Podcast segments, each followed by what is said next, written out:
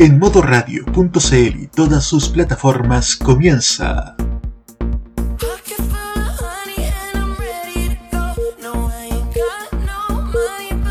Tolerancia Cerdo, un espacio sobre la contingencia, con sus anfitriones, El Cerdito Chuletas, Seba Arce y Nicolás López. Comenzamos con una nueva edición de Tolerancia Cerdo.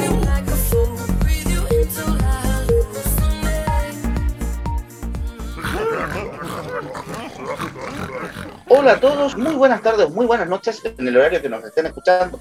Hemos vuelto otra semana más aquí en tu programa de actualidad y contingencia Tolerancia Cerdo, lo más chancho de la actualidad y del país, resumido en una hora de programa junto a mí, el ruso más detonado de la, de la cuadra, Seba Arce, y mi querido compañero, compatriota, correligionario, camarada, Nicolás López. Buenas noches, ¿cómo está usted? Buenas noches, don Seba. Aquí estamos este día del lunes 10 ya, en mi caso, ya con el tercer retiro en la cuenta, bueno, pues aquí lo que tenía que sacar. Ya me lo gasté, ya, ya me lo gasté, ya tenía que comprar tres plasmas. Me lo gasté, pero bien, bien. Estamos bien, estamos, esperemos que sea una semana tranquila. Las últimas no lo han sido. Se relajó el tema de, con el 10%, pero empezaron otros problemas ahí al aire, así que vamos a tener harto tema para conversar esta jornada. ¿Te tinca que primero vayamos a la música? Mejor porque se viene cargadito este programa.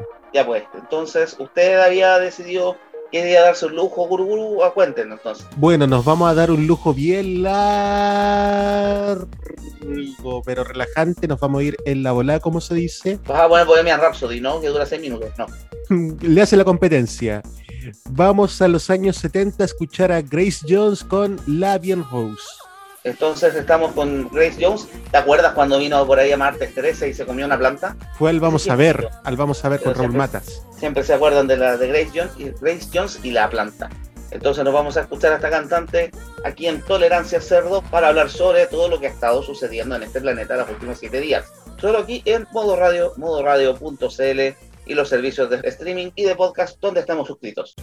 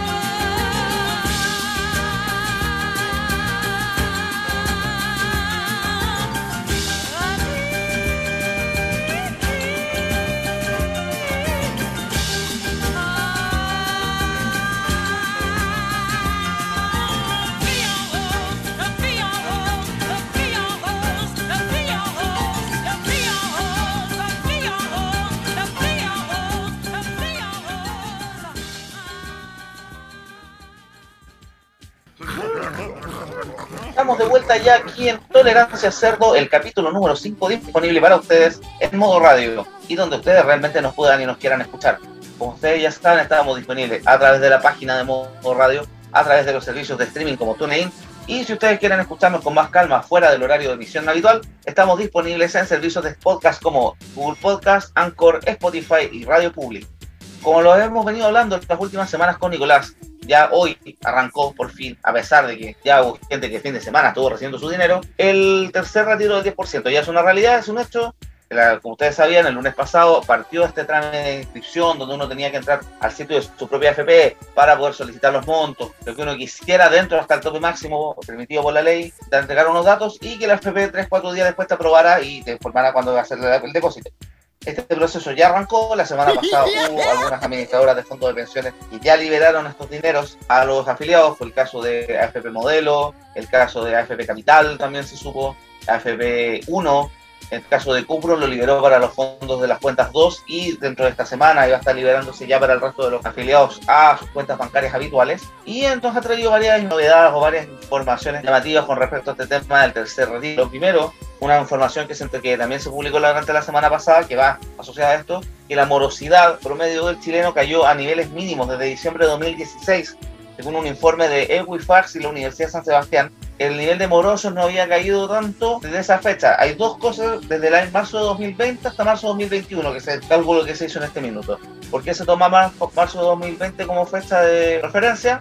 Por dos motivos. Primero, el arranque de la pandemia y segundo fue el inicio de entrada en vigencia de la ley que prohíbe la publicación de deudas universitarias en los boletines comerciales, que para muchas personas de clase media, como ustedes podrán imaginar, siempre ha sido el lastre para poder acceder al sistema crediticio nacional, porque aparecían con las deudas del crédito con aval del Estado, del Fondo Solidario, el crédito Corfo, etcétera, y por eso se aparecía, se les cerraba las puertas a la hora de solicitar créditos de consumo o el caso más delicado, el famoso crédito hipotecario. Con la entrada en vigencia de esta ley eso se acabó obviamente hay un bloque de gente salió de los registros comerciales, a pesar de que hay empresas como Equifax, la misma Equifax que es dueña de Dicom, y otras que hacen boletines como históricos, como que te buscan el historial de tu comportamiento de pagos, y eso también las empresas lo compran y también lo utilizan como herramienta para poder evaluar si tú eres un buen objeto de crédito o no.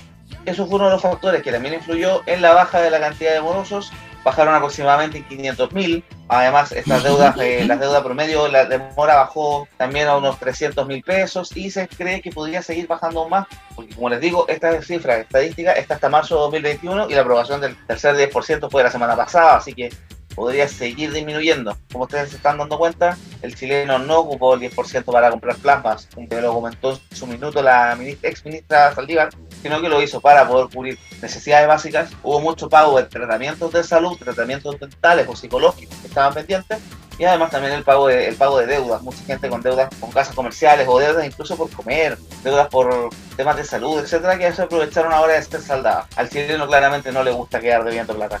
Nicolás, ¿qué hiciste tú con tu 10%? La verdad tuve que recuperar parte del sueldo porque, como entenderán, lo que sucede es que el ministro de Educación pone todas las fichas en volver presencialmente a clases, pero ninguna en cómo diablos llevar las clases online. Por lo tanto, de mi bolsillo me compré una tablet para facilitarme un poco el trabajo, para no sobrecargar mi pobre y sufrido notebook con tantas cosas, con tanta cosa del Zoom que ya me tiene frito. Y por eso que aproveché de comprarme una tablet. Barata no salió. Prefería comprarme una buena y que me durase en vez de comprarme una barata que a los tres meses ya no funciona, se vuelve muy lenta. Esa microlab de, con Android 5 del año de la Cocoa, claramente. Bueno, después vamos a hablar del ministro de Educación porque esta semana pasó algo muy furioso al respecto del regreso a clases presenciales que lo afecta directamente a él y su familia. Pero lo vamos a hablar después, habrá tiempo para eso. Entonces esperemos que ustedes ya estén recibiendo su 10%, estén abultando sus cuentas RUT, recibiendo más dinero del que no pueden y vayan a comprar plasmas a los malls, aprovechando que esta semana se desconfinó también algunas otras comunas de Santiago. ¿Hablamos después del paso a paso, Nicolás, o hablamos ahora? ¿Qué te parece? Después, ¿tenemos música, creo? Después. Nos vamos entonces con la música en este minuto. Ahora yo también me quiero dar un gusto personal. ¿Puedo, Nicolás? Por supuesto. Ya. Este lo habíamos puesto cuando hicimos los pilotos, pero nunca lo, creo que las emisiones en vivo no había ido, las emisiones oficiales del programa no había ido. Ahora yo quiero escuchar a Dua Lipa del disco Future Nostalgia, el tema Love Again. ¿Por qué lo quiero escuchar? Dos razones. Se lo voy a recomendar. Lo primero, el tema viene con un sampler de un tema que es muy antiguo, pero que para muchos les va a sonar conocido porque en la década del 90 un grupo de rap llamado White Town lo usó para la canción Your Woman. Por eso les va a sonar un poco conocida la base. Y número dos, este tema también es el protagonista de un documental en Netflix donde aparecen las historias de las canciones llamado Song Exploder, donde Dua Lipa y su equipo de producción cuentan cómo fue componer este tema, que para ella es su canción favorita del disco. Dua Lipa, como ustedes saben, ganó el premio Grammy Mejor Álbum del Año por este mismo disco y dentro de las próximas semanas también se presentarán los Brit Awards. Además, ya había participado hace poco en la gala que organiza Elton John para reunir fondos después de los premios Oscars, para reunir fondos para el combate del SIDA. Así que nos vamos a escuchar a esta cantante, este fenómeno del pop mundial que ha sido Dua Lipa, con su tema Love Again, aquí en Tolerancia Cerdo, modo radio, modo radio.cl y las plataformas de streaming y podcast donde nos puedan encontrar disponibles. Yeah.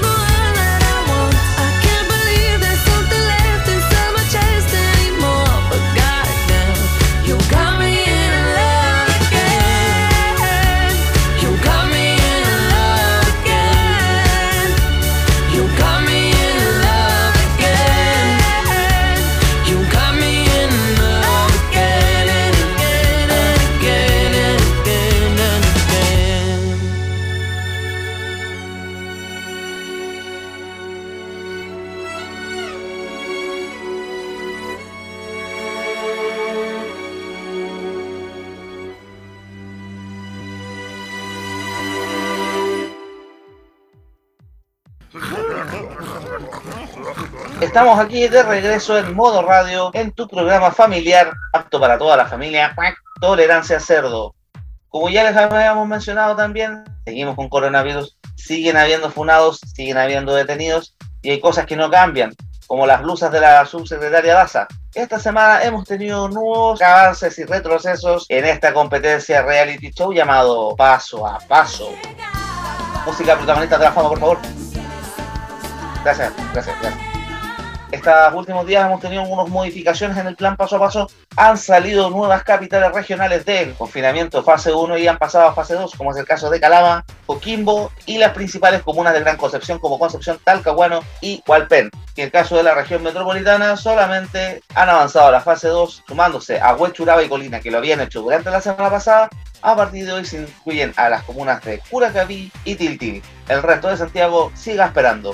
Eso sí, han habido varias críticas al respecto principalmente porque la semana pasada, como ustedes pudieron apreciar a través de las imágenes de televisión, hubo un, bastantes aglomeraciones en los centros comerciales producto del Día de la Madre.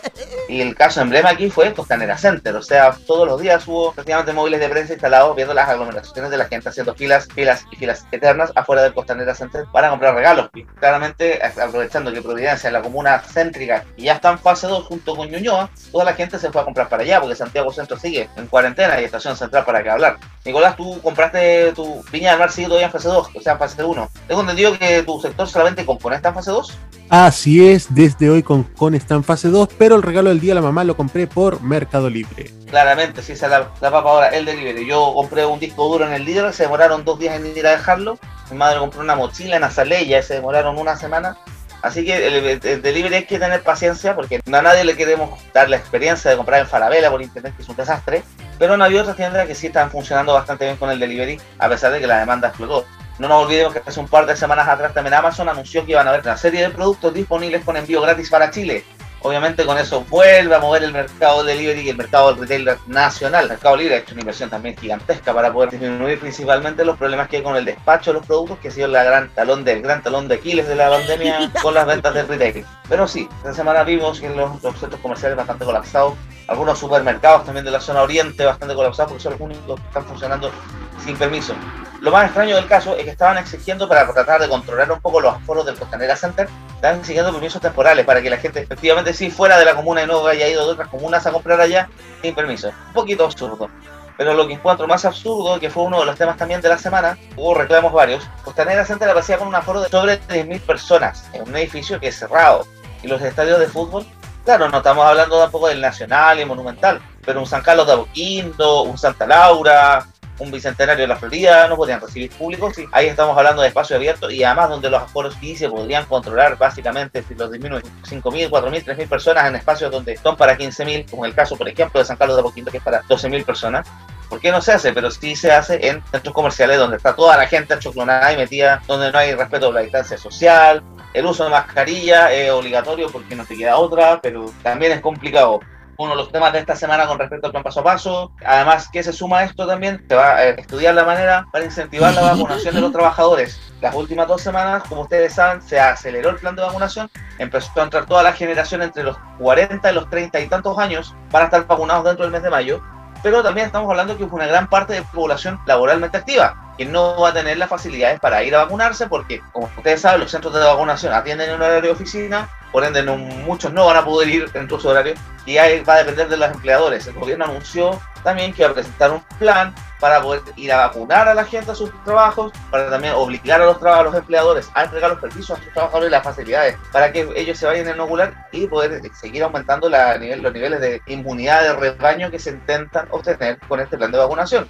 No sé cómo resultar, lo único que yo digo al respecto es estamos en un estado de catástrofe, estado de excepción constitucional. Eso te da ciertas facultades que no te da la legislación normal. ¿Por qué a los empresarios hay que casi pedirles por favor de rodillas por favor, de mijito, usted puede, no sé, como que se le puede exigir. En cambio, para otras cosas, vamos exigiendo, vamos exigiendo, vamos normando, cuarentena, o toques de queda, mandamos un toque de queda eterno. Pero no a los empresarios cuando una de las facultades que te entrega el Estado de excepción constitucional es obligar en ciertos aspectos también al obligar a, cumplir con ciertas conductas o con ciertas normas a grupos, normas que en condiciones normales no tienes cómo obligar. Pero ahora sí, lo mismo con el tema de la fijación de precios, etcétera. Señores del gobierno, el Estado de Constitucional no es solo para sacar a los milicos a tomar airecito en la calle. también sirve para otras cosas. Porque lamentablemente si van a seguir solamente pidiendo permisos temporales y siguiendo controlando el toque de queda, donde ahora también se descontrola la delincuencia, mejor que se hagan a sus cuarteles y se dediquen a hacer otra cosa. ¿O no, Nicolás? Exactamente, porque aparte, ¿de qué sirve el toque de queda? Es más medida de control social que de control de pandemia. La idea del toque de queda es limitar la movilidad nocturna, principalmente para evitar los, las fiestas, los carretes, eh, pero en este minuto para poder disminuir los contagios, pero en este minuto de la noche no es factor de contagio. Segundo, los carretes clandestinos se siguen haciendo igual. La semana pasada tuvimos varias noticias juntas un carrete hasta un carrete en Barnechea donde estaban ocupando el edificio que le habían pasado al hijo de uno de los dueños de la constructora para que lo cuidara y ocuparan un carrete dentro del, departamento. También tenemos el caso también en Santiago Centro, donde han caído casas en regiones, donde ha habido casas también los famosos, entre comillas, famosillos, que han sido detenidos por andar carreteando con toque de queda. Esta semana de nuevo cayó T-Time, o sea, ¿para qué está, ¿de qué estamos hablando? El regalón de carabineros. Pero no se explica para nada, no sé qué cuántos contagios han bajado con el toque de queda. Cierto que le ha hecho un daño enorme a la economía en el sentido de que mató toda la actividad nocturna, que es algo que se había visto también en un poco. Mató toda la actividad nocturna, restringió también a mucha gente, en mi caso a mí me restringió la posibilidad de hacer horas extra, porque hacíamos muchas horas extras en los turnos de noche, los centros excelentes de noche, nosotros nos han ido recortando y adaptando los horarios. A medida que van cambiando también, se van adaptando y cambiando los horarios, los toques de queda, pero como medida sanitaria no sé si ha sido muy efectiva. Lo que todos sabemos es una medida de control social, es una medida de control de la seguridad ciudadana, seguridad pública interna, que tampoco está teniendo los resultados que todos esperaban. Mejor que las Fuerzas Armadas se gasten el dinero en otra cosa, en el casino, en mandar cartas llorando, etcétera, etcétera, etcétera. Y que los carabineros también se gasten el dinero, no, mejor que no se lo gasten, en hacerse un uniforme porque siguen siendo la misma porquería. Uy, qué feo los uniformes nuevos carabineros. Hoy día vi un par de, perdonando la expresión, un par de más con bicicleta con los uniformes nuevos. ¡Qué horrendo! Nos da para un tema aparte eso. No, para nada, para nada, por, para nada. Por cualquier despacho de emergencia de carabineros, no. Innecesario. Ya, Nicolás, entonces cerramos el tema del paso a paso. Vamos a ver cómo va la comuna de Santiago, que es la gran duda hay comunas que aún siguen teniendo una tasa alta de positividad de contagios. Maipú, Santiago Centro, Puente Alto, La Florida. Pero resulta que hay otras comunas que ya están bajo la, bajo la tasa de incidencia que tampoco las quieren soltar. Estación Central, La Pintana, tengo entendido que otra de esas comunas, comunas del sector norte de Santiago. El sector norte está solamente, aparte de la provincia de Chacabuco, está liberado Huachuraba e Independencia. Creo que pasa con Conchalí, con Quilicura. yo creo que Quilicura va a ser una de las próximas, pero más que por un tema sanitario, es porque la cantidad de industria y empresas que están en la zona. Ya, Nicolás, volvamos entonces a la música. ¿Pones tú la música la pongo yo? ¿Me puedo dar otro lujo? Obvio, Guru Guru, dele nomás. Vamos a escuchar a James Blunt. ¿Ya? Con High. Ah, ya, por lo menos. Yo pensé que iba a ser con Your Beautiful, que es horrible. Me gusta más otra de James Blunt, pero si tú la pones, bacán. Entonces nos vamos a escuchar a James Blunt acá en Tolerancia Cerdo, en modo radio, modo radio.cl, los servicios de streaming y de podcast donde nos quieras escuchar. Y volvemos unos 3, 4 minutos más para seguir hablando del acontecer nacional e internacional.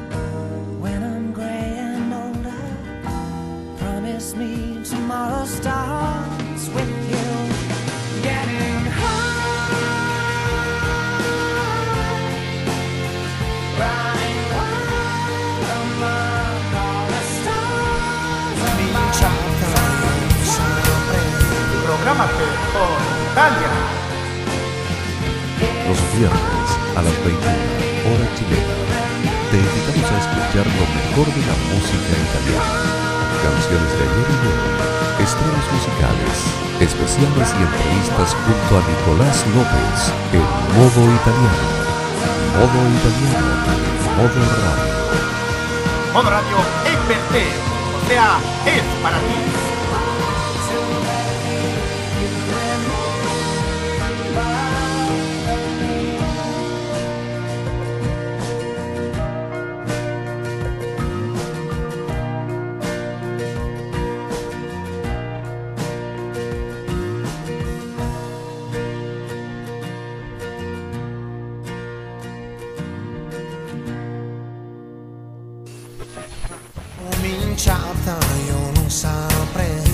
Prográmate con Italia. Los viernes a las 21 hora chilena. Te invitamos a escuchar lo mejor de la música italiana. Canciones de ayer y de hoy, estrenos musicales, especiales y entrevistas junto a Nicolás López en modo italiano. Modo italiano de modo radio. Modo Radio es per te, o sea, es para ti.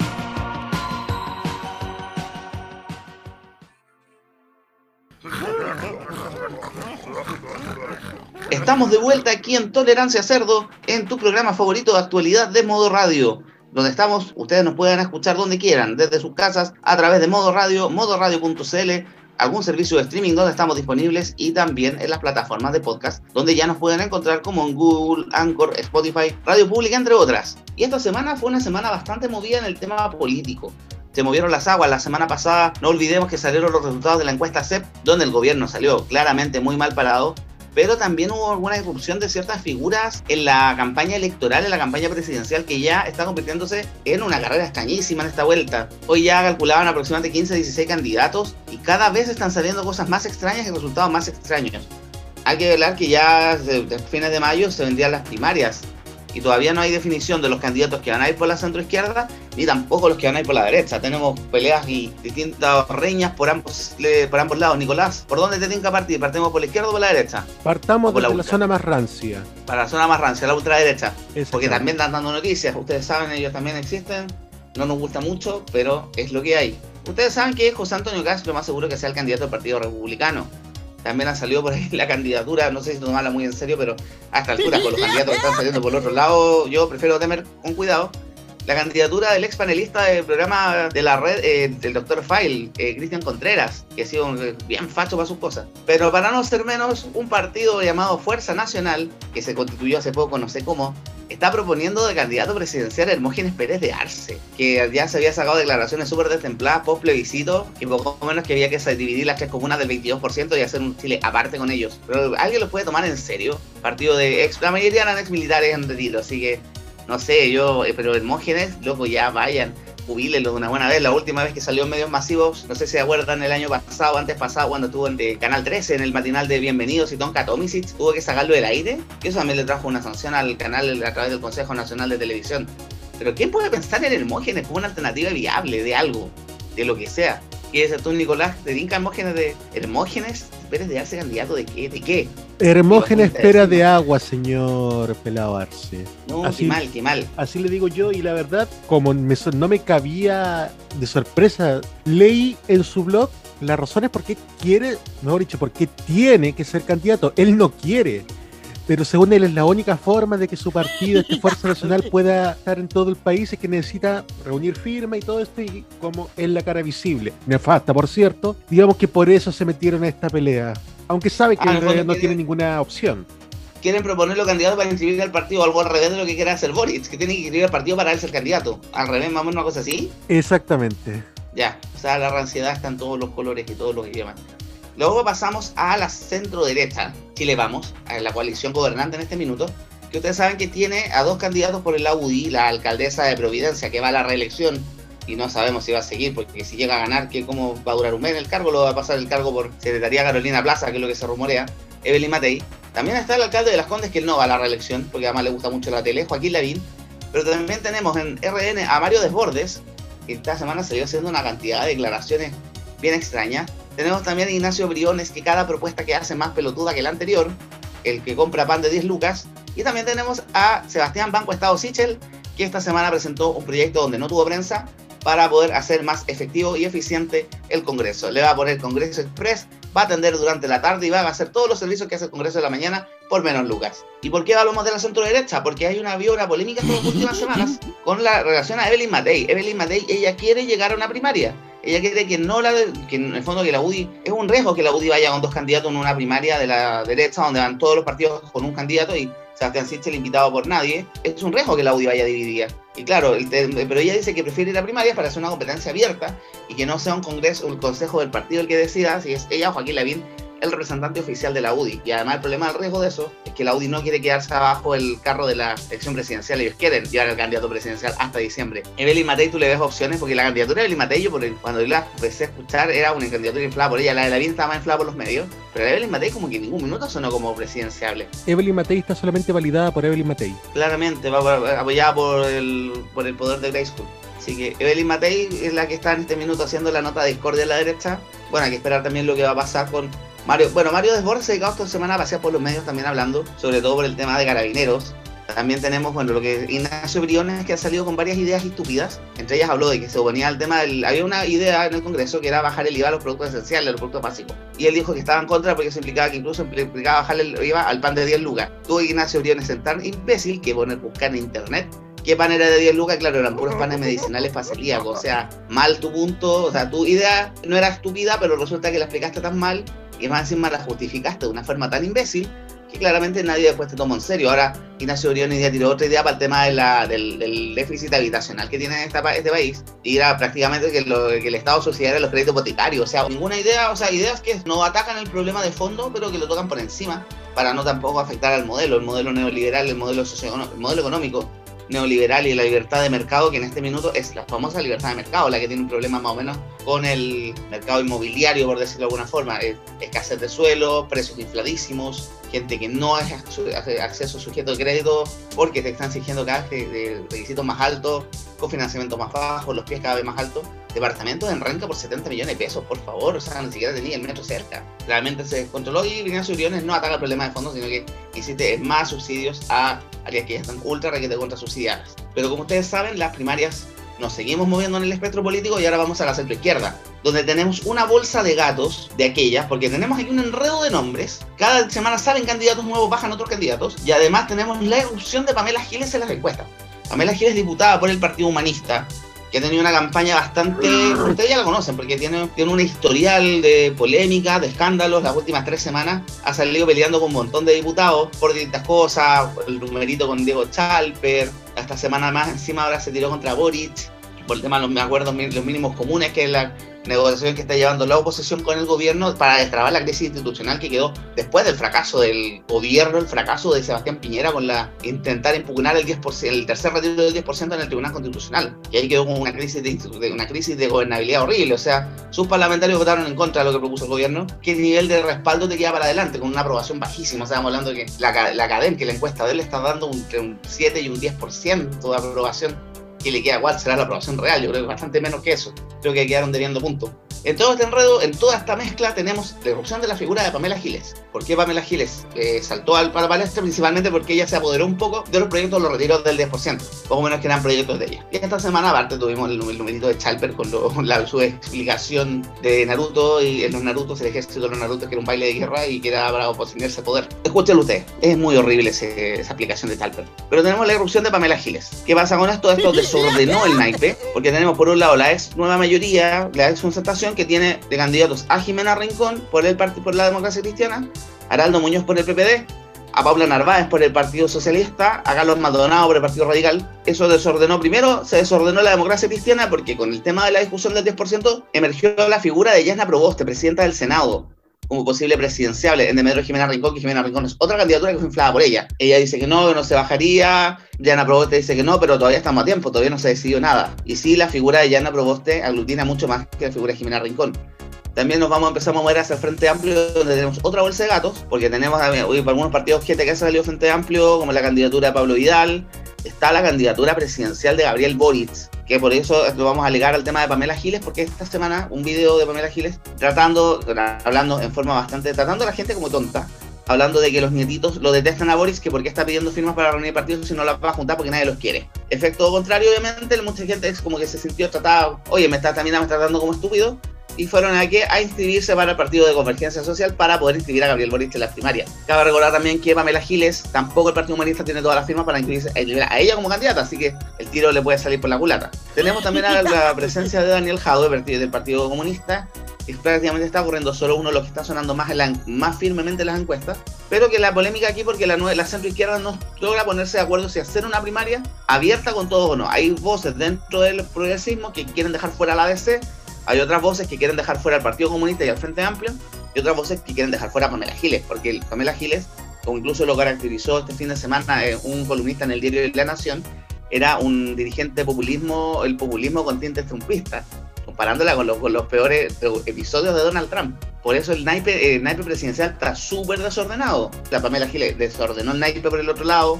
Vamos a ver qué pasa. Si esas proyecciones se logran afirmar con el paso del tiempo hay que esperar lo que pasa la próxima semana. Tenemos elecciones, múltiples elecciones que son de constituyentes, concejales, alcaldes, gobernadores regionales y en parte nos va a servir como termómetro para medir cómo viene la situación. ¿Por qué? A pesar de que estas elecciones son distintas, el gobierno no quiere que sea un plebiscito de su actuación con la plan pandemia, lo va a hacer igual. Y nos va a servir también para medir el peso específico de algunas figuras. En el caso de Pamela Giles, el peso específico importante va a ser la elección de gobernador regional en Santiago, donde ella ha puesto todas sus naipes y sus fichas en apoyar a su pareja, al periodista Pablo Maltés, que va a candidato a gobernador regional. Incluso con ellos teniendo la norma electoral, etcétera, y todos vemos el video cuando le tiró, hablo de ganado Chino, Chino Chalper para atacar al diputado de Renovación Nacional. Vamos a ver si este apoyo de Pamela Giles que se está mostrando en las encuestas se traduce en realmente en un apoyo real a, a las opciones de su pareja también, que otra cosa nos llamó la atención esta semana con esta encuestitis que era querido. Hubo una encuesta de Criteria Research que utilizó, usó nombre random, puso el nombre de Julio César Rodríguez en la papeleta. Y Julio César Rodríguez tenía niveles de apoyo iguales o superiores a varios candidatos que están consolidados en esa en la centro izquierda. Se hizo como experimento, dicen ellos. Pero eso también te demuestra un poco la escasez de gente que tenemos en este minuto. Yo, mi crítica personal, que siento que tenemos de más. todavía la clase política está media choqueada 18 de octubre no sabe cómo reaccionar y por eso emergieron toda esta cantidad de figuras que no se da cuenta que en la práctica no tienen un respaldo popular masivo, salvo el caso de Lavín, porque ha salido mucho en prensa el caso de Jadwe, y para contar, el resto han sido como todas opciones de los partidos, pero que no tienen, un, no tienen una base real de, opciones visibles, opciones en la papeleta que uno ve así, solamente pueden ser candidato a presidente todo. Hay algunos rostros que uno por cara o por actitud le pueden sonar, pero no tienen como el apoyo masivo todavía la clase política en Chile está muy desacreditada después del 18 de octubre, sobre todo después del 18 de octubre, y todavía no sabía cómo reaccionar. Por eso salen todos estos rostros, salen todas estas propuestas de nombre. Aquí en su sano juicio se le puede ocurrir que Pamela Giles es una opción para la presidencia, solo por haber hecho show para aprobar unos retiros, del, retiros de la FP. Porque más encima la votación ha votado por la derecha, uno no sabe para dónde va, etc. En general estamos con un panorama político súper enredado. Hay que esperar lo que pasa primero, como les digo, las elecciones de este fin de semana cómo se desarrolla para poder ver también el peso específico cada sector político en nuestro país. Nicolás, tú más o menos tienes definido primero la próxima semana por quién vas a votar en las elecciones. Tenemos que son cuatro papeletas, los que tienen eh, pueblo originario son cinco. Bueno, ellos no tienen la papeleta de constituyente, pero tienen la papeleta verde de constituyente de pueblos originarios. Yo la verdad, para las próximas semanas tengo casi claro con a quiénes voy a votar. Todavía estoy con una pequeña duda sobre quién va a ser constituyente, creo que es el voto más importante. Para presidenciales no tengo idea en absoluto. No, bueno, elecciones presidenciales sí son alcalde, no, no, pero de lo que, de lo que tenemos y constituyente. De lo que tenemos ahora, yo no votaría. No, los candidatos presidenciales ninguno a mí me convence. Si es por seriedad, el único que me da ante comillas de, tipo de seriedad era Aldo Muñoz. Pero re, veo el re, pero veo que no tiene, tiene menos respaldo que un, columpio. O sea, no encuentro, no encuentro candidatos que realmente uno como que lo olvide, le llamen, le inspiren voy a votar por él. Yo por un tema personal a Frente Amplio no le compro ni lo que comen. No, no podría votar por, por para nada. Pero tampoco yo la Pamela Giles menos, o sea, olvídalo. Después, más, encima, creo que a ustedes les conté lo que, lo que pasó con Pablo Maltés. Pero Me parece una cosa súper extraña del nombre y sí, efectivamente las elecciones este fin de semana nos van a servir para medir un poco el termómetro de cómo se viene la situación. Y tienen dos semanas, tres semanas para correr para el tema de las próximas primarias. Eh, yo por lo menos, mira, en mi caso yo voto en Santiago Centro. Yo para alcalde tengo relativamente decidido por quién voy a votar porque me parece la opción menos mala. De, en general los candidatos de alcalde no gusta ni uno. Pero para concejal no tengo idea. Para gobernador, para constituyente yo voto en el distrito 10. Que el distrito 10 fue el, el, regalón de todo el mundo progre porque todos querían venirse para acá porque es Providencia, Santiago y Ñua pero a algunos se les olvidó que también estaba la granja San Joaquín y Macul en el distrito. Claro, ahora hemos visto un montón de gente haciendo puerta a puerta en la población San Gregorio, metido en Macul, en la granja, por fin conocieron Santiago, el Santiago Profundo. Pero yo todavía no sé por quién votar porque hay tanto nombre, más encima, con el sistema proporcional, el sistema DONT, que es fondo del premio a la lista. De acuerdo a la votación que agarra la lista, se va distribuyendo los cupos que van ganando. Y eso también un poquito enredado y todo me da un poco miedo que a raíz de ese sistema se nos empiezan a meter bodrios como el temor de muchos que por ejemplo se nos meta la Tere Marinovich. En caso del distrito de Las Condes que se nos, va a ser el único distrito donde la derecha va a poder sobre el tercio, el famoso distrito 11 donde está Las Condes, Vitacura, Barnechea, Peñalolén y La Reina. A pesar de que todas esas comunas el rechazo ganó solamente en Barnechea y Vitacura, Las Condes ganó por poquito, pero Las Condes fue una cosa un poquito más equilibrada. Pero me da risa, estamos claros que nos vamos a agarrar bodrios como la Marcela Cubillo y otros más. Pero constituyente, lamentablemente, es la elección más delicada de todas y a la que le hemos tomado menos el peso, porque son esos las personas que se van a encargar de la próxima constitución. Ponerse de acuerdo los dos tercios para poder sacar los proyectos adelante y poder definir la carta magna y la rayado de cancha de nuestras instituciones para los próximos ¿qué? 50, 100 años, si es que llegase a desarrollarse el proceso constituyente tal como esperamos que se desarrolle, porque si no llegan a acuerdo, o plebiscito salida se cae, hasta ahí llegamos y seguimos con la constitución de Jaimito Guzmán. Pero eso, mira, en el caso de constituyente yo no sé por quién votar. Y en el caso de concejales tampoco tengo idea por quién votar. Sí, para gobernador regional lo tengo clarísimo porque de todos los candidatos, el único candidato serio este minuto, mi opinión súper personal, es Claudio Rego, en Santiago Centro, porque en Santiago, porque el único que yo le he visto proyectos de ciudad. En el caso de Catalina Parot, Catalina Parot está postulando porque es la única elección donde le está quedando. Sea, en todas las elecciones se presenta, pierde. El caso de tenemos el Rojo Edwards, lo mismo, el Rojo Edwards lo metieron para poder tener un rostro, un rostro entre comillas, mediático en la, región metropolitana para el partido de José Antonio Cast. Pero compadre, estaba diputado en el sur, más encima no tiene idea de nada, cada vez que salió, la otra vez salió que quería meter Codelco, o sea, de qué estamos hablando, no tiene muchas nociones del, del asunto.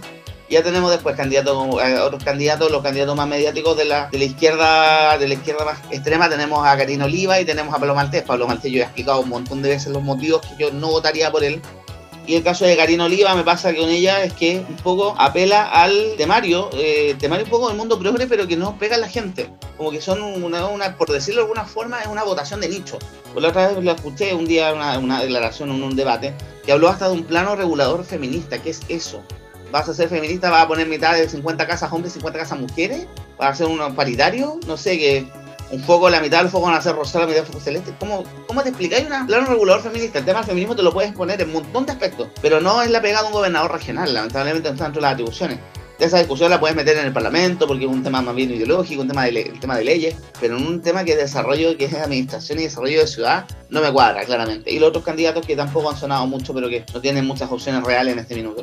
Básicamente yo tengo la otra semana, lo único claro que tengo es que voy a tener que ir a comprar el viernes porque el próximo sábado y domingo el comercio está cerrado, es feriado renunciable, aunque a ver qué pasa porque nuestro querido amigo Abelardo Chalper, nuestro amigo Naruto imprime videos, eh, presentó un requerimiento de una reserva de constitucionalidad con esa ley porque teme, porque teme que afecte el emprendimiento. Claro, siempre el comercio, el comercio ha cerrado, los feriados renunciables, nadie se ha muerto por eso. 18 y 19 de septiembre también son dos días seguidos que está cerrado el comercio y nadie, y nadie se ha muerto por no poder entrar a un bolo, por no poder entrar a un supermercado por dos días. Así que ya saben, lo único claro la próxima semana es que tienen que comprar copete el viernes para ver si celebramos o pasamos las penas el domingo con el alcohol necesario y suficiente. Ya Nicolás, entonces cerramos el bloque electoral, el bloque político, político puro, porque esto fue política pura y dura, y nos vamos con la música, ¿te tinca? Exactamente, preparándonos porque ya se viene la parte fuerte y central de este programa. El bloque, el bloque de Funas. Ya, yo voy a decidir entonces, voy a poner mi, voy a poner mis gustos, nos vamos a escuchar a este dúo inglés, a los Pet Shop Boys, que el año 99 del disco Nightlife nos trajeron este tema que se llama New York City Boy. Ojalá que les guste y nos escuchamos unos cuatro minutos más cuando termine la canción. Esto por las ondas de modo radio en tu programa Tolerancia Cerdo.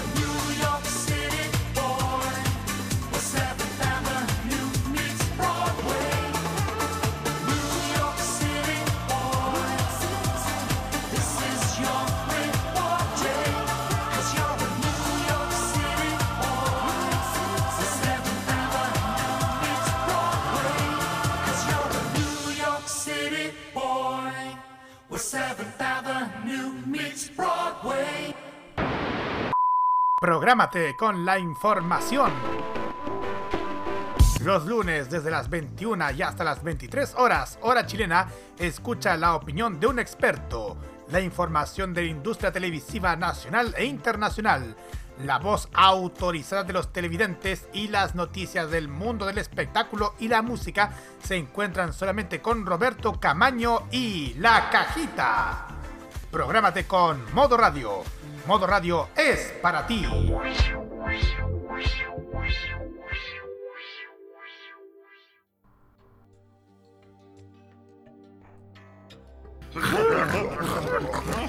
Estamos de vuelta aquí en Tolerancia Cerdo por las ondas de Modo Radio, modoradio.cl y nuestras plataformas de streaming y de podcast donde estemos disponibles. Como ustedes saben, toda la semana ya está es una sección habitual del programa. Tenemos la sección El Salón de la Infamia de Tolerancia Cerdo, los funados de la semana y tenemos una lista bastante, bastante, bastante cargadita de. Eh, uh, nos costó seleccionar aquí con Nicolás en nuestro comité editorial, eh, seleccionar a los verdaderos responsables de haber tenido una semana, digámosla con todas sus letras, una semana de pacotilla. Nicolás, entonces abrimos con, con este nombre, creo que te va a gustar, porque creo que ya segunda semana se mantiene en el ranking, es como todo como el ranking de Jorge Aedo, número uno, número uno, número uno, número uno.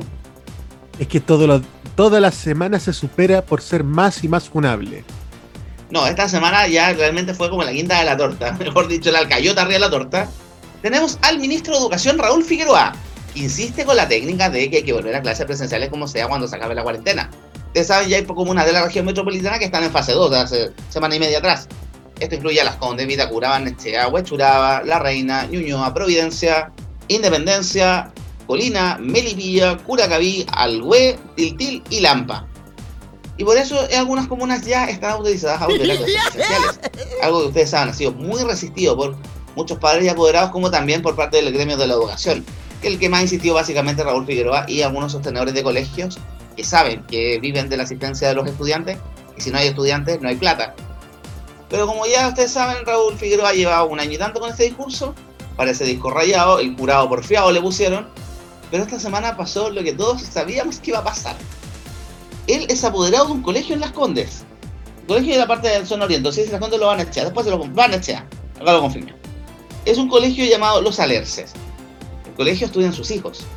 El colegio debió ser cerrado, producto que tuvieron que recomendar un par de cursos en cuarentena por los contagios. Un colegio que tiene todas las comodidades, espacio, distanciamiento social, plata para mascarillas, plata para alcohol gel, y no pudiste controlar los contagios y Raúl Figueroa insiste en tratar de controlarlos en colegios donde no tienes ni el distanciamiento social, ni la infraestructura, ni el alcohol gel, ni la mascarilla, ni el papel confort en los baños, ni el jabón en los baños, ¿de qué estamos hablando? O sea, ¿de qué, le, qué realidad le queda al resto? Porque más encima, Figueroa ha insistido con la teoría de que son los alcaldes en las comunas fase 2 que no quieren volver a clase.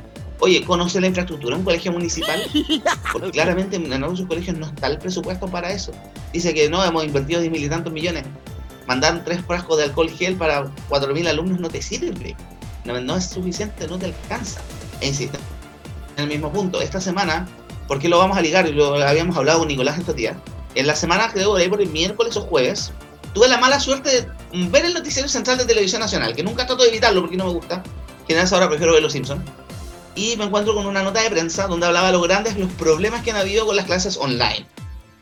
Y dieron un reportaje larguísimo, donde mostraban el típico caso, los típicos casos, eh, los típicos casos borde, los casos extremos.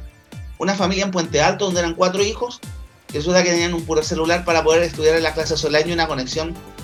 Todos sabemos que la conexión de la periferia es asquerosa, más encima esos sectores son zonas rojas que las, las empresas de telecomunicaciones no atienden. No hay conexiones fijas, no hay olvídense de la fibra óptica, no existe en esa zona. El único de muchos buenos recibidos banda anchas online con antenas muy lejos, por ende la conexión y la velocidad es malísima. Y para los que sabemos o los que han trabajado con Zoom, tú Nicolás mejor que nadie, eh, sabes que el Zoom requiere un gran ancho de banda para poder estabilizarse. Y si no tienes una conexión así estable, lamentablemente te vamos a perder la mitad de las clases. Y el gobierno tampoco ha hecho nada. Bueno, vamos en este caso una familia que justo antes del estallido, el papá era guardia en un supermercado, lo quemaron, así que se quedó sin pega para el estallido social.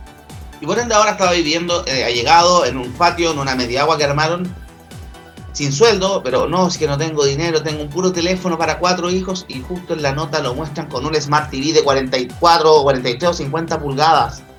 y fácilmente tú puedes vender ese Smart TV que alcanza para tres celulares gama baja para poder tener a tus otros cabros chicos conectados. Pero no, es más importante tener una tele. Pues esa nota ya a mí me da un poquito más la espina, pero más encima termina la nota, bueno, hablando también, habló el subsecretario de Educación, no, que nuestro esfuerzo está por revolver las clases presenciales, bla, bla, bla. No, pero estamos haciendo esfuerzos en el tema de las clases online, nunca dijo cuáles, para poder mejorar la conectividad de los alumnos, tampoco dijo qué esfuerzo, etcétera. Estamos hablando con la empresa de, telefonía para mejorar la señal, digamos un año, no ha pasado nada con eso. Y pero más encima vuelve la nota y Connie Santa María dice, por eso es muy importante que volvamos pronto a las clases presenciales, luego de que pase la cuarentena, claramente. O sea, era toda una estrategia para poder inflar la estrategia del, toda una estrategia para poder inflar la política del gobierno, la postura del gobierno de tratar de volver como sea a las clases directamente en salas, a pesar de que los alumnos, los niños sí son foco de contagio. También ha salido mucho el tema de los casos del síndrome PIMS, que es una especie de derivado del coronavirus, que afecta a los niños, que el niño los han matado, los dejan con secuelas para toda la vida. El ministro insiste en la teoría, del, la teoría de que no hay que volver a clases como sea. Y que una majadería, la majadería dice que es culpa del colegio, profesores que no quieren volver, que son unos flojos, y la misma postura que han tenido otras autoridades de gobierno. No olvidemos la polémica que hubo con el ministro de Economía, con Lucas Palacio, hace un mes atrás. ¿Qué piensas tú, Nicolás, que tú has afectado directamente? Te voy a explicar, pelado. Todos los años, el Ministerio envía a los colegios que reciben subvención estatal un presupuesto para el mejoramiento interno del establecimiento, llámese infraestructura, recursos, bla, bla, bla, y, y esa plata tienen que rendirla al Ministerio de Educación. Este 2020 y 2021, todo el dinero que se estaba destinando a inversiones en el espacio físico ha tenido que ser para inversiones para el trabajo en clases virtuales. El colegio tuvo que Ya. firmar un convenio con una compañía de telecomunicaciones para entregar banda anchas móviles y también cuentas telefónicas a- al personal docente del, del establecimiento. A mí me pasaron un chip que, lo- que lo tuve que poner en la tablet. Hemos tenido capacitaciones para el tema de las clases online, cómo llevarlas, cómo, cómo poder hacerlas con una mejor calidad. Pero esto no es plata adicional de lo que manda el propio ministerio. O sea, aquí estamos prácticamente salvando el pellejo de la infraestructura física, pero metiendo toda esa plata en lo que es infraestructura virtual. El ministerio no ha Mm. puesto un peso en clases online, ni un peso. Tío, cero el aporte de. El cero el aporte de poquísimo el aporte de parte del gobierno. Seguimos entonces con el bloque Funados. Ya, creo que Figueroa. Vamos a ver si sigue apareciendo una tercera semana más. No sé, ahora va a terminar de- se va a contagiar la familia de él, no sé, vamos a ver qué pasa. Pero tenemos otro par de funados ahora que también se repite el plato. Tenemos al músico Camilo Castaldi, también conocido como T-Time, ex vocalista de Los Tetas, que nuevamente se fue detenido por un carrete clandestino. Otra vez, el tercero. Y ya estaba con, debería estado con prisión domiciliaria desde abril, porque en abril ya lo habían detenido por un carrete en su casa y ahora hizo otro carrete más. Más encima, cuando lo detuvieron, se puso nuevamente a tirarle flores a carabineros. Otro chaleco amarillo más. Y más encima dice, me quitaron el derecho de tener amor porque él estaba con su novia al minuto de la detención. Oye, ¿hasta cuándo? Ya, pues ya la ata, ya. Eh. ¿Cuánta colaboración de Titán con Pablo Chilí y Camila Gallardo? ¿Otra vez? Nicolás, ¿y tú has podido salir a carretear? Tampoco, ninguno de nosotros, ¿no? Nadie, nadie. Y este luego tres veces. No, pero aquí ahora viene otro funado más dentro, dentro de este mismo lote, que es Pablo Chil y este cantante, entre comillas, de trap. ¿Puedo hacer una infidencia, Nico? ¿Puedo comentar algo? Por supuesto. Mira, esta semana, comenzando comentando el tema, escuché un tema de Pablo Chil y, loco, es el monumento a la flojera, el monumento al, a, lo, a, lo, a lo básico, monumento, no sé, el monumento realmente al, mínimo esfuerzo. Ese era el tema que estaba buscando. ¿Por qué? Escuché la canción de Pablo, de Pablo Chili, es una base electrónica a bajo BPM, con una voz distorsionada, es una, con una voz distorsionada con aplicaciones como Vocoder, o Vocoder, como Boloco, como. ¿Cómo se llama este autotune? Y además, pues, ni siquiera rapeo, es un recitado de frases. Es una lata, loco. Realmente es el, premio mínimo esfuerzo. Y les encanta. A mí me huele lavado de dinero lo de Pablo Chili. Bueno, y lamentablemente por lo que pasó esta semana, no queda mucha mucho espacio, eh, espacio para la sospecha. Porque estaban grabando un videoclip en. Estaban grabando parece, un videoclip en 18 en Valencia. Y fue detenido una fuga, una, una persecución por parte de carabineros porque el auto era robado. Claro, aquí está. El cantante de trap, Pablo Chili, fue ah, el miércoles 5. Ya, claro, efectivamente fue detenido por Carabineros, este, este, este compadre se llama Pablo Acevedo, el nombre real. Claro, detuvieron a, sus dos acompañantes que estaban sin permiso temporal, que vivían en Estación Central. Supuestamente se dirigían a grabar un videoclip en el Cerro 18. Con el auto del lujo que conducían, negaron tener conocimiento que había sido robado y lo habían arrendado por 800 mil dólares para la filmación. Eso fue mentira, porque además, porque encontraron. Porque además descubrieron que era mentira, porque el auto no era robado, porque encontraron en su Instagram. Siempre las redes sociales son más zapas de lo que ustedes creen. Encontraron en su Instagram fotos con que conducía el auto manejándose varios meses. Un patente PD, tanto, tanto, marca Jaguar, color eh, modelo F-Pace, color verde, protagonista de persecución policial en calle de la dehesa. Así que claramente Facebook siempre te va a echar al agua. Cuando se fueron avistados, ¿por qué, la- por qué le empezó la persecución? Porque los avistó una patrulla, una funcionaria policial que se dio cuenta que la patente no pertenecía a la descripción del vehículo. Claro, una persecución en Loganechea, chocaron en un poste y ahí los pilló carabineros. Fue casi a la después puro estilo rápido y furioso. No es la primera vez que Pablo Chile es detenido, la otra fue detenido en carrete clandestino, supuestamente también la grabación de un videoclip en un evento, hasta habló de la pa- pandemia, pero ahora con un auto robado, qué flash. Ahora puede por, por receptación, qué ordinario, ¿no? Qué raja. Amigos, creo que tienen que empezar a evaluar bien la calidad de ídolos o la gente que eval- elevando la calidad de ídolos. Más encima, como les dije, el premio a la flojera a la música de Pablo Chile. Nicolás, no, no sé qué, qué referirme a este tema porque realmente siento que es demasiado Kuma. Pablo Chilí es Kuma, su música es Kuma, todo es Kuma, sigamos con un tema menos Kuma. No, vamos, si un gente Kuma también se llama Pablo, otro funable más. En la pareja de Pamela Giles, candidato a gobernador, Pablo Maltés. Y yo la otra vez iba, yo la otra vez conté un tema personal con él, una acusación que se tiró en redes sociales que era completa y absolutamente falsa. Pero ahora lo vamos a funar por otro tema que hubo muchos reclamos. Hubo muchos reclamos por el tema de la. Principalmente porque se está apropiando un discurso que no le pertenece. ¿Qué pasó? Hace un, salió una entrevista en clínica hace uno, eh, una entrevista clínica hace unos meses atrás donde casi se declaraba, le puso todas las etiquetas posibles. Aquí está. Cuatro, cuatro semanas más encima lo puso en un afiche.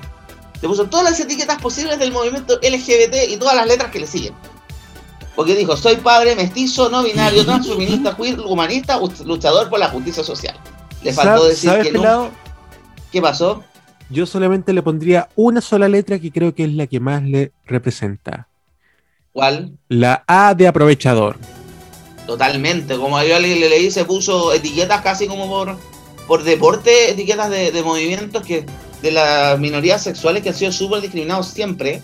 Y este huevo, perdona la expresión, este huevo lo usa de, de argumento de campaña. O sea, por favor, ¿de qué estamos hablando, cachai?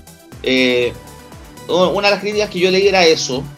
Bueno, y aparte yo me acordé al tiro del meme del video del papá de Homer Simpson, de la abuela Simpson, cuando mi hijo nunca podrá ser comunista, podrá ser delincuente, traficante, comunista, pero nunca una estrella del porno, claramente. Eh, y claramente, eso, bueno, eso tiene, se mete también dentro de la discusión de la campaña que estamos viendo, una campaña a gobernador donde no han habido muchas ideas de cómo ser gobernador regional, pero sí de cómo tratar de ganar una elección como sea. Pero Pablo Maltés, ¿por qué quiso hacer esas cosas? Más encima también al, al, al, hijo de Pamela Giles también han acusado de, de otras cosas, ¿no? Ha sido una campaña bastante, bastante asquerosa, bastante charcha. Rancia ha sido la campaña de gobernador regional en esta vuelta. Por lo menos la región metropolitana. En regiones no no sé cómo ha sido la cosa. Pero en la región metropolitana, que además es la que reúne más la atención, llama más la atención de la gente, porque estamos hablando de la capital del país, donde está más población en este país, ha sido una campaña bastante escasa de ideas y muy, muy, muy abundante en descalificaciones y ideas que no, más que ideas, entre comillas, eh, ha sido bien abundante en conceptos que no tienen que ver con la elección en sí. Seguimos, pasamos al último funado de la semana, Nico, ¿te tinca? Por supuesto. Bueno, ahora sumamos esta semana a no es una no es, no es una persona, es una institución. Nuevamente, otra semana, otra otra vez más. Creo que también está, no la hemos metido en otros rankings anteriores, pero sí ha ganado varios, ha acumulado muchos puntos los últimos meses. Vamos a nominar al Banco Estado. ¿Por qué? No, no, no, ahora no va a cobrar 400 pesos el giro la cuenta RUT, no se preocupen niños. Es porque esta semana subimos la denuncia de que hubo gente que le entregaron plásticos de la nueva cuenta RUT, que ustedes saben, hay que cambiar los plásticos viejos, que la banda magnética ya no va a servir, que pasar a ser plástico nuevo, algunos no están aceptando el cambio de contrato, etcétera, pero eso es lo de menos. Hubo gente que fue a retirar nuevos plásticos de las cuentas RUT y se los entregaron en blanco con el nombre escrito en plumón.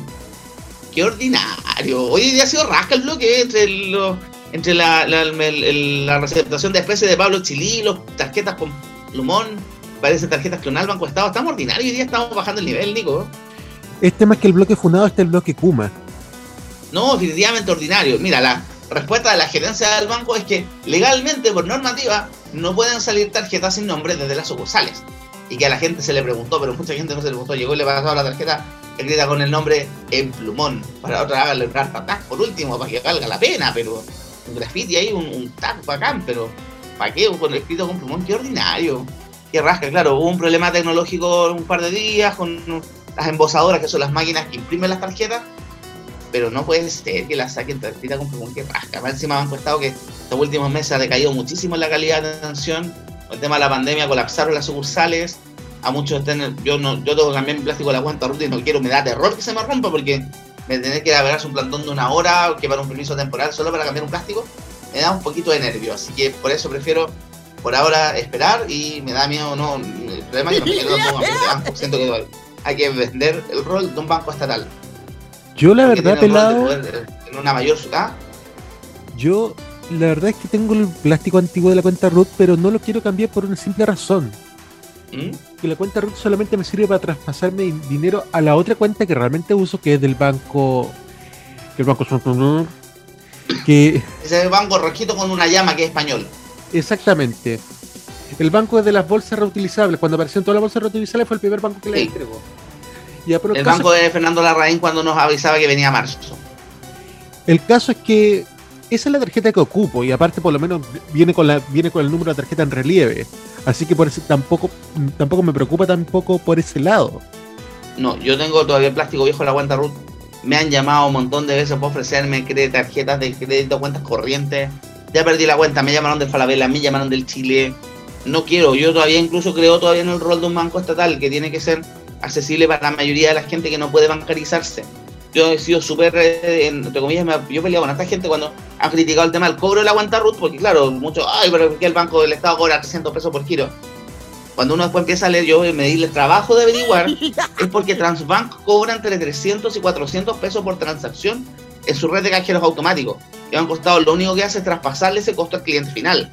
Por eso sale 300 pesos el giro. Y por eso mismo Banco Estado, con el cambio de contrato que hubo, cuando le empezaron a implementar la visa débito, hizo un cambio que para los giros en los cajeros del mismo banco eran 200 pesos, pero para los giros en cajeros de otros bancos eran 450 pesos.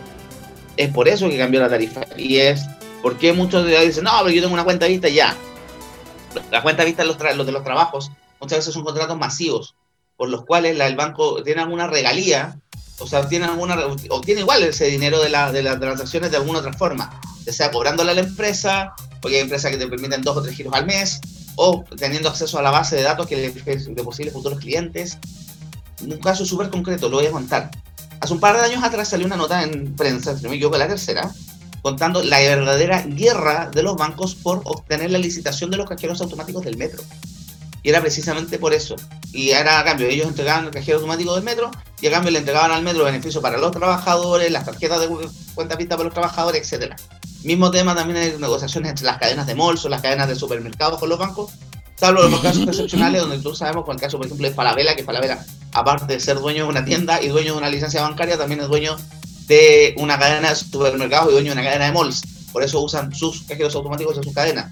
Pero, por ejemplo, también teníamos cuando antiguamente el banco Corpbanca era propiedad de Álvaro Selle, también eran cajeros de Corpbanca los que estaban instalados en los malls y los malls Bio y en los supermercados Unimarca. Ahora que vendió Corpbanca al Itaú, sus cajeros también se perdieron y pasaron a distintos, tengo entendido que Banco Estado dueño de unos cajeros de los malls Bio, Santander y Banco de Chile, también el cajero de los, los cajeros de los Unimarca, etcétera. Pero hay un negocio muy grande en eso.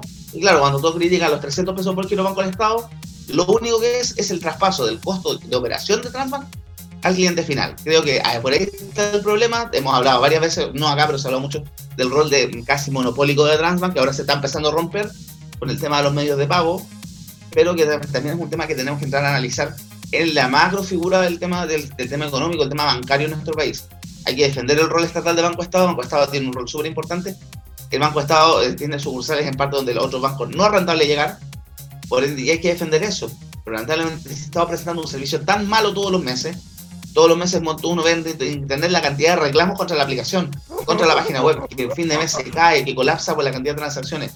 Ya hace un par de años atrás vimos un, un, un hackeo a las sucursales del banco a través de un, de un ¿cómo se llama? De un ransomware. También, o sea, estamos hablando de un banco que claramente lo único que le interesa a la autoridad actual es venderlo. No por nada pusieron de presidente del banco a un compadre que lo usó de plataforma para lanzar su candidatura electoral, porque a nivel de banco no hizo nada. Lo único que hizo fue cambiarle el nombre al Estado para que siguiera prestando los mismos servicios con un horario más reducido, sobrecargando a los trabajadores. Esa es por lo menos mi opinión con respecto al sistema bancario, Nicolás. Yo creo, no sé si tú tienes algo más que agregar. La verdad es que no, fíjate, creo que quedó todo bastante claro. Me gusta eso. Entonces ahora nos vamos con el bloque de noticias. Tenemos hartas noticias bajas listas para la semana. Pero en esta ocasión yo no, ah, no, no, no- Chuletas no pudo venir hoy día. Se quedó en la casa, se quedó comiendo cajeritas de papa. Así que traje un amigo aquí. No sé si lo quieres conocer, Nicolás. Por supuesto. Hola. Hola. Me llamo Morcillo, soy amigo de Chuletas. Yo soy nuevo, sí. ¿Qué hace? Pero hola. Bienvenido. Hola. Así es. Me pidieron que leyera noticias hoy día, pero no sé, yo no sé mucho de noticias. Seba, ¿me ayudáis? Bueno, ya, pues te busco un par de noticias para que me puedas leer. Ahí me ayudas, ahí me ayudas, me ayudas, me ayudas. Ya pues, tenemos entonces noticias diversas esta semana. Lo primero, va a seguir la negociación en el Congreso, la famosa negociación por los mínimos comunes. Ustedes saben, el gobierno se reunió con parte de la oposición, parlamentarios de oposición liderados por la presidenta del Senado, Yasna Proboste, para poder llegar a una negociación por mínimos comunes. Temas que son en este minuto súper necesarios de manejar y para darle una gobernabilidad, porque la crisis institucional es demasiado grande. Dentro de estos mínimos comunes está el tema del bono de los 200 mil pesos para los gente que no tenía fondos en las AFP luego los retiros, eso ya va, es ley, se va a aprovechar, está incluso siendo empezando, va a ser empezar a ser depositado estos días. Está también dentro de esa misma discusión el reintegro que se lo votaron tres veces, dos veces en el Congreso al gobierno. Pero también hay otros temas que vienen dentro de este. Y hay, qué temas agregamos y qué temas no agregamos. Están pidiendo agregar el tema de los derechos humanos, por otro el tema, podría eso implicar impunidad para los culpables de todos los post estallido social, a quien habló también de indulto para los presos post estallido social, que es una investigación que ha sido larguísima, hay gente que no han tenido pruebas, investigaciones que se han caído por falta de pruebas, gente que la han tenido en eterna detención preventiva va- mientras se recopilan los datos y que lo están pasando mal, claramente. Pero esa discusión tenemos. Está también el problema que en a raíz de eso hubo gente de los parlamentarios del Partido Comunista Frente Amplio que se bajaron porque según ellos, los mínimos que tienen ellos no son los mínimos que tienen los otros. Esto va a ser una cocina, por eso han hablado también de la cocina de Yasna, eh, en forma despectiva, Pamela Giles, eh, para que hablar más de, más de ella. Y vamos a ver cómo se desarrolla esto esta semana. Ya han habido roces entre la- el ministro secretario general de la presidencia, Juan José Osa, y la presidenta del Senado. Tanto así que Yana Proboste le dijo, si no va a aportar, si va a obstaculizar, mejor váyase. Porque todos pensaban que el gobierno que pensaba que le iban a decir como en otras negociaciones anteriores, ellos dicen UPA y el parlamentario dicen chalupa, las cosas no están así. ¿Qué más tuvimos esta semana? Bueno, el video de Chalper de los Narutos, el ejército de los Narutos que corren para bailar, tienen una, una danza para poder enfrentarse. Fue un nivel de troleo de esta semana masivo al, al video del diputado Chalper, donde claramente nos demuestra la vieja máxima de lo doctorado no quita lo tarado. También este fin de semana partió la postulación para el ingreso familiar emergencia de mayo y además el préstamo solidario que tiene condiciones similares a lo que fue el bono clase media, baja los, baja los sueldos, etcétera, etcétera, letra chica, letra chica, letra chica. Ahí ustedes lo tienen que averiguar directamente. ¿Qué más tenemos también? Esta semana hubo fútbol, tuvimos el retorno de Católica al triunfo, le ganó 3 a 0 a Unión La Calera en San Carlos de Apoquindo. Estamos viendo qué pasa con, vamos a ver qué pasó con Universidad de Chile con Colo Colo, Colo Colo que viene muy golpeado después de la semana pasada perdieron 5 a 1 contra Ñublense en Chillán presentando juveniles y fue un tema de polémicas ahí porque eh, Nicolás Castillo, jugador de Católica, se salió burlándose de la derrota, hubo otros que le contestaron, etcétera. Me gustó mucho la opinión de Fernando Cordero, que jugador ahora eh, actualmente es de Ñublense, pero fue un emblema de Católica y que dijo que le- la- lo lamentaba por los chicos porque más que mal eran cabros chicos de 18, 19 años que estaban su debut en el profesionalismo. Hay que recordar por qué jugaron juveniles, es porque Colo Colo tenía muchas personas en cuarentena y preventivas, cuarentenas preventivas por contagio de coronavirus. Se ha manejado excelente el tema del COVID en el fútbol chileno. Ahí tenemos el caso de Unión La Galera. ¿Qué más tenemos también de noticias? Ustedes saben, dentro también tenemos elecciones municipales la próxima semana. Eh, una de las cosas, un ex concejal de San Ramón, que ha sido cuestionado, investigado y que iba a ser formalizado en septiembre por tema de corrupción, trató de arrancarse de Chile, lo pillaron, lo, lo pilló la PDI, y justo saliendo en la frontera. Así que detenido. Iba rumbo a Canadá, de Canadá a Canadá, claramente. ¿Qué más tenemos esta semana? Como también lo mencionamos, el tema de la vacunación. se va a priorizar también el tema de los trabajadores, porque ahora entramos al bloque de 40, 45 a 30, 30 35 años, que es un bloque laboral, laboralmente activo, y que obviamente esa gente va a tener muchos problemas para vacunarse porque los horarios de los, los vacunatorios son bastante malos. Están, van a ver cómo priorizan eso. Como yo les dije en el bloque anterior, estamos en estado de catástrofe, el Estado tiene mecanismos legales para obligarlo, pero nuevamente prefirieron apelar a la buena fe de los empresarios. Gracias, Rob, para mi gusto. ¿Qué más tenemos entonces? Eh, Neymar renovó con el Paris Saint Germain luego de muchas especulaciones que se podía devolver a Barcelona hasta el año 2025. Y además tenemos el, el, tema del royalty minero, que se aprobó esta semana un royalty minero para el tema, de la, el tema de la extracción de recursos de acá y que nuevamente tenemos otra campaña del terror de los economistas de este país, de que más o menos se va a acabar, se va a acabar la minería por aplicar un impuesto mayor a las empresas extranjeras que se llevan los recursos a precio de huevo basta de las campañas del terror. Dijeron lo mismo del 10%, dijeron lo mismo de todas las leyes que han tratado de afectar, que le pegan en el bolsillo directamente a este grupo de empresarios. No por nada, esta semana vimos columnas en Tele 13 Radio criticando el royalty minero cuando, ojo, uno de los dueños de Tele 13 Radio es André Goluxic, que coincidentemente es dueño de Antofagasta Minerals, una de las empresas que estaría siendo afectadas por la nueva ley. Oh, qué casualidad. Y que tenemos entonces ese tema. Ya la próxima edición de este programa va a salir con las elecciones encima. Así que tendremos más noticias. Esperemos que el fin de semana se desarrollen las elecciones de forma tranquila, con muchos aspectos inéditos. Primero, elecciones de dos días, eh, comercio completamente cerrado. Vamos a ver cómo funciona eso, cómo funciona también el tema de la noche. Algunos apoderados de mesa, le, algunos apoderados de lista, se le está recomendando pernoctar junto a los locales de votación, porque ese va a ser el gran misterio de las elecciones de la próxima semana. ¿Cómo se van a resguardar los urnas? Porque además el conteo de votos va a empezar recién el día domingo, en el orden de los gobernadores regionales, no, los constituyentes, gobernadores regionales, alcaldes y concejales. En ese orden se van a contabilizar. Así que ya, Nicolás, ¿estás listo tú para la próxima semana? ¿Ya tienes tu caneta a mano? Por supuesto, y estamos listos con el lápiz pasta Vic para ir a votar. Y bueno, sí, ahora, ahora ya no es lápiz mina, ahora es lápiz pasta. Así que toda la próxima semana esperemos que vayan a votar, participen, interiorícense de los candidatos. Sabemos que el ramillete no es muy, no es muy lindo, pero les recomendamos que participen para que el día de mañana ustedes no se quejen. Si sale una constitución como el forro, si sale un alcalde que no cumple lo que debe, un gobernador regional que se dedica a sacar fotos en Instagram, no reclamen, oye, ¿por qué salió este compadre? ¿Por qué usted no fue a votar por el otro candidato?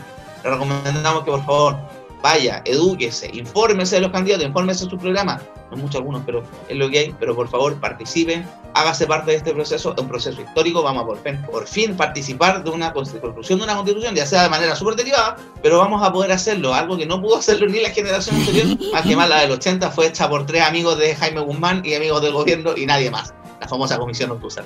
Así que con eso nos vamos despidiendo, Nicolás, te tinca. Ah, Esa... una de las noticias de la semana y con esto vamos a cerrar el bloque de nuestro programa el día de hoy. Una de las noticias que pasaron estos días también es la masiva la viralización de un video del profesor Rosa. Desde el año 2018 más o menos existe un grupo que se llama El mismo video del profesor Rosa bailando diferentes canciones. Hay un video del profesor Rosa donde sale haciendo una coreografía bastante ridícula, como era característico en su programa que duró casi 15 años en Canal 13. Y ese video se han hecho muchísimas ediciones con distintos bailes, distintos ritmos, las cosas que ustedes se puedan imaginar. Yo lo he escuchado en inglés, lo he escuchado en canciones que cosas, lo he escuchado en canciones. Lo he escuchado desde Rammstein hasta Amar Azul, pasando por todo el espectro musical. Bueno, y sí, los usuarios cada vez han ido obteniendo más material de los programas del profesor Rosa, no solamente del de Canal 13, sino que lo que hizo para TVN, lo que hizo para Vía X, lo que ha hecho en su final en internet, presentaciones en otros programas, en festivales, etcétera, y han armado verdaderos videoclips. Y uno de estos videoclips fue con un tema del rapero norteamericano MC Hammer. Y el, el video fue viralizado por Portalnet y el video llegó a manos de MC Hammer, quien lo revivió y lo viralizó a nivel mundial. Por eso todos vimos al profesor Rosa bailando al ritmo, al ritmo del rap de los 90, otra joya más de la música.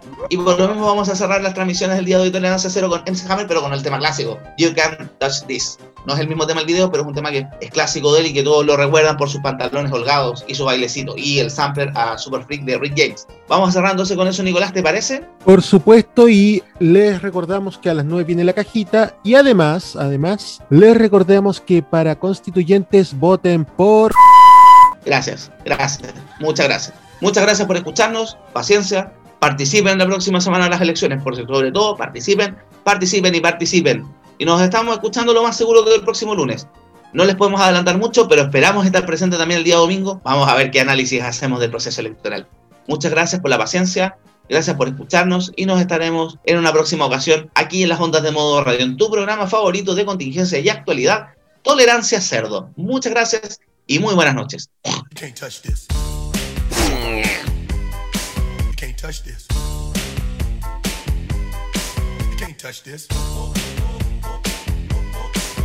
Can't touch this. You can't touch this. My, my, my, my music hits me so hard, makes me say, Oh my Lord, thank you for blessing me. When I'm mind to rhyme and too hype, it feels good when you know you're down. A super dope homeboy from the Oak Town, and I'm known as such. And this is a beat uh, you can't touch. I told you, homeboy, you can't touch this. Yeah, that's how we living, and you know you can't touch this. Look in my eyes, man,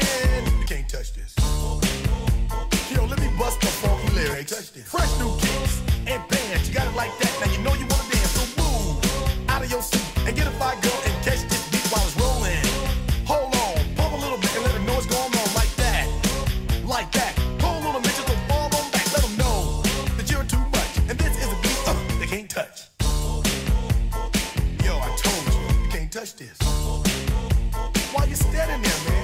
touch this. Yo, sound the bell. School is in, sucker. You can't touch this. Give me a song or rhythm, making them sweat. That's what I'm giving them now. They know. You talk about the hammer, you're talking about a show that's hyped and tight. Singles are sweating so fast, them a white or a tape. To learn what it's gonna take in the 90s to burn the charts. Legit. Either work hard or you might as well quit. That's word because you know you can't touch this. You can't touch this. Break it down.